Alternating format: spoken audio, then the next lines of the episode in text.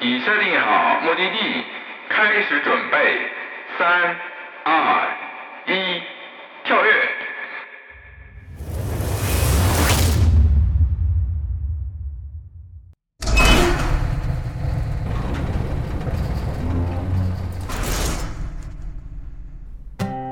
欢迎来到无聊空间，这里是无聊 FM。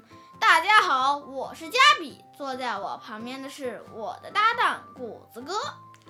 Hello，大家好，我是谷子哥。这是一档由我俩主持的空间节目。这次空间旅行大约五分钟，大家准备好了吗？Let's go！哎，贾比，你知道吗？台湾省是我们国家的领土，哦，知道，你真的知道吗？真的知道。哎，我跟你说啊，这次我们跳跃到了台湾省，这还是我第一次踏入到这片土地呢。哦，你来过吗？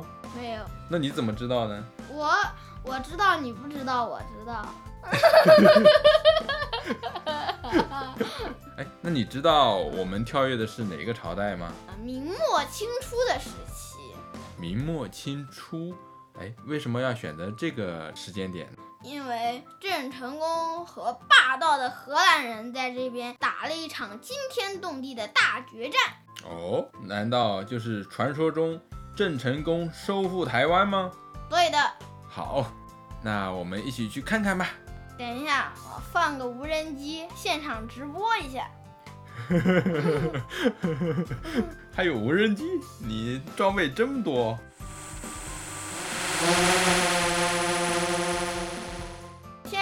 绍一下背景。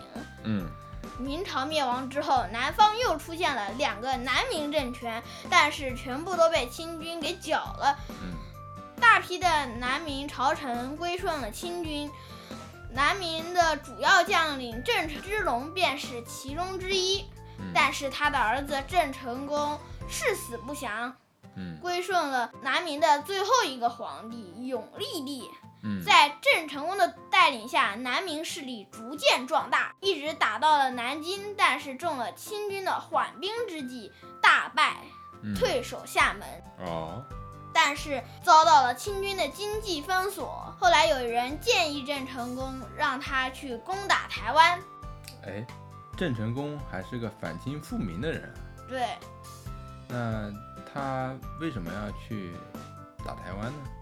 因为台湾进可攻，退可守，广通国外，不怕清军的经济封锁。台湾本来是中国人的，但是被荷兰人给占了。哦，郑成功立誓要收复台湾。好，现场直播开始，郑成功带领着船队冲过来了。好，现在转播一下画面。荷兰军官以为郑成功是收复不了台湾的，郑成功趁着涨潮的时候登了岸。荷兰人在起居室里大吃一惊。再次转播画面，郑成功的船队登陆了。荷兰军官大叫道：“岂有此理！快让赫克托号去阻击郑成功的船队！”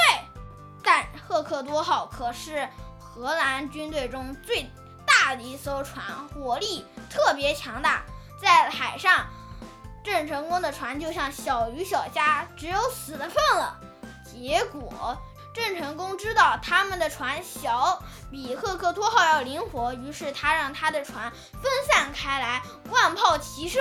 赫克托号成功被郑成功的船给击沉。一个荷兰士兵对荷兰军官说道：“报告，我们的船被郑成功的布船给击沉了。”怎么可能？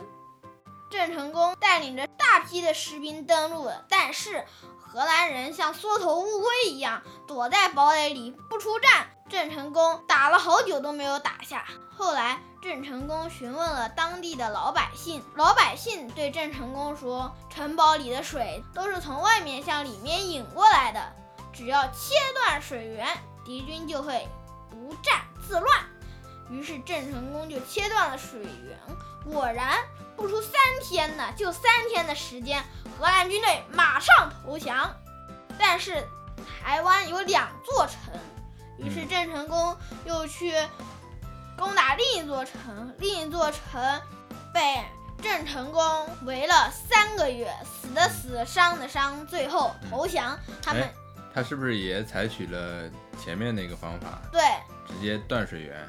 对断水断水源，切断与外界的一切联系，嗯，让敌人坚持了三个月，于是马上投降了。他们交出了物资和武器，恳请郑成功放他们回国。郑成功同意了。嗯，这就是郑成功收复台湾的故事。好的，这个故事还真是挺精彩的哦，也让我见证了台湾是如何被收复的。哎，你的无人机是不是该收回来了？对的，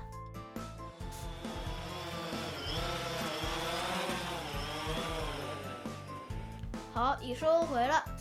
那我们现在是要去下一个目的地吗？准备去哪里呢？咦，你忘记了吗？我们的电池已经拥有了足够的电量，可以跳跃多个目的地。下个目的地就去康熙皇帝大战俄国佬。好，那我们走吧。就下个目的地见喽。嗯，已设定好目的地，开始准备。三、二、一，跳跃！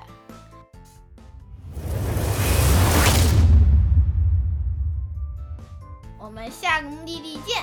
喜欢我们的听众，记得给我们留言，关注我们哦。我们下期再见，拜拜。拜拜。